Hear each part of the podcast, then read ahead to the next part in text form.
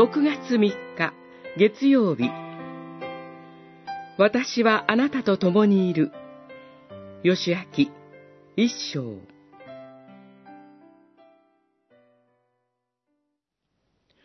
私はモーセと共にいたようにあなたと共にいる。あなたを見放すことも見捨てることもない。強く、大しくあれ。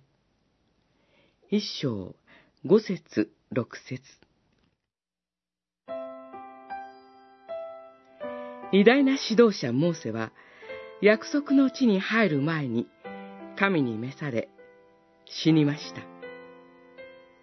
主は、不安の中にあった従者であるヨシアに、強くあれ、大しくあれ、と、同じことを何度も繰り返しています。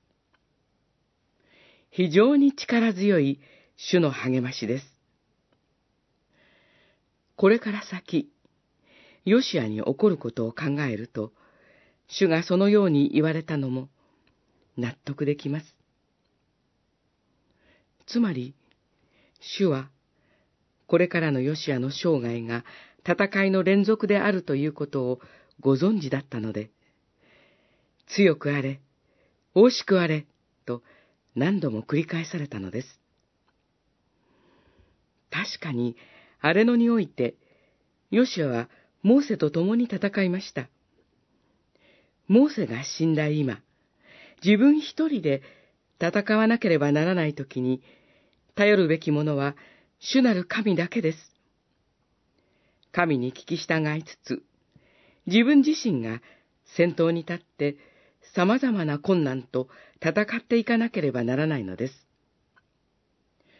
そのようなヨシアにとって、私はあなたと共にいるという約束の言葉はどれほど力強かったことかと思います。